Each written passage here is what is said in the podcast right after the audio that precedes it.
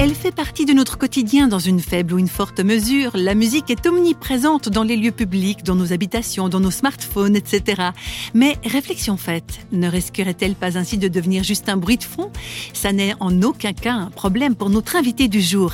Et c'est justement parce qu'elle est tellement sensible à la beauté de la musique que Enzo est devenu professeur de piano pour des élèves de 4 à 82 ans.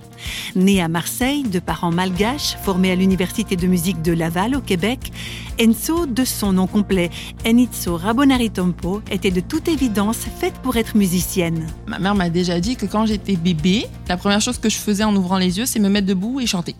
J'en n'en ai pas souvenir, donc euh, je peux pas surétiser ça. Mais d'autant que je me souviens, j'ai commencé le piano, j'avais 6 ans. Euh, dans la famille, mon père écrivait des chansons et jouait de l'orgue.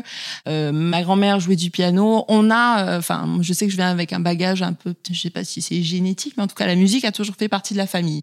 Il y a un temps où j'ai arrêté de faire du piano quand j'ai eu 18 ans. Pendant 4 ans, j'ai pu toucher. Et puis, j'y suis revenue en faisant en fait l'accompagnement de la, chorale de la fac de théologie d'Aix. Et je me suis remise comme ça. Et là, en fait, à un moment donné, bon, j'ai essayé de faire d'autres études, puis euh, ça a fonctionné pas bien. Donc, euh, on se pose la question euh, je suis faite pour quoi? Là, la réponse c'est la musique. Alors, on, on est surpris.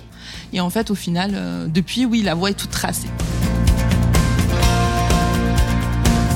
Moi, je dis souvent la musique, c'est une traduction, enfin la traduction des émotions. Hein. Les, les, compositeurs qui ont écrit des choses, c'est euh, c'est comme un livre en fait, sauf qu'on écrit ça au lieu d'écrire avec des lettres, on écrit avec des notes. Je suis plus touchée par la voix et l'émotion que forcément les mots. C'est comme quand j'écoute un morceau, euh, que ce soit un élève ou peu importe, je, je préfère être touchée, qu'il y ait des erreurs, mais que quand on joue, il y ait de l'âme derrière, plutôt qu'un bon technicien parce que je m'ennuie en fait. Quand j'entends quelqu'un qui est très très bon, mais il n'y a rien, je trouve ça vide, ça me plaît pas, je m'ennuie. Donc je préfère quelque chose d'un peu fêlé ou brisé, ou...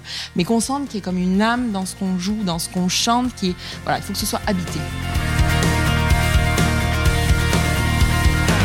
Faut que ce soit habité, le mot est lâché. Voilà pourquoi Enso aime particulièrement le gospel et les chants d'inspiration chrétienne interprétés par la chorale qu'elle dirige. La jeune femme considère la musique comme un don de Dieu, un don à utiliser à bon escient. En tout cas, moi, je pense qu'il m'a fait grâce d'un don. Et euh, souvent, on m'a dit, oui, ben, quand on donne un don, il faut savoir l'utiliser, le rendre. Au début, c'est comme, oui, enfin bon, euh, ça, dépend. Hein. Mais le Seigneur m'a donné un don et j'essaie de l'utiliser justement pour lui rendre grâce et, euh, et voilà puis j'ai un amour particulier pour les chants de chœur et quand ça porte un message comme ça qui est en fait un message d'amour parce que les chants qu'on chante de chants chrétiens sont des messages d'amour hein, je trouve qu'il n'y a rien de plus beau et de plus porteur voilà qui vient toucher les cœurs toucher les âmes. Donc que ce soit de gens qui croient que ce soit de gens qui ne croient pas parce que je pense que c'est tout aussi important. Et apporter en fait ce message d'espoir et d'amour c'est comme ça que je relie les deux la musique et la foi moi, j'ai toujours dit, euh, j'ai dit ça depuis que je suis jeune, j'ai dit, bon, bah, moi, pour me définir, il y a deux choses qui sont essentielles, la musique et la foi. On peut pas enlever l'un des deux. Les deux font partie de moi. Je suis une, euh, une musicienne et je crois en Dieu.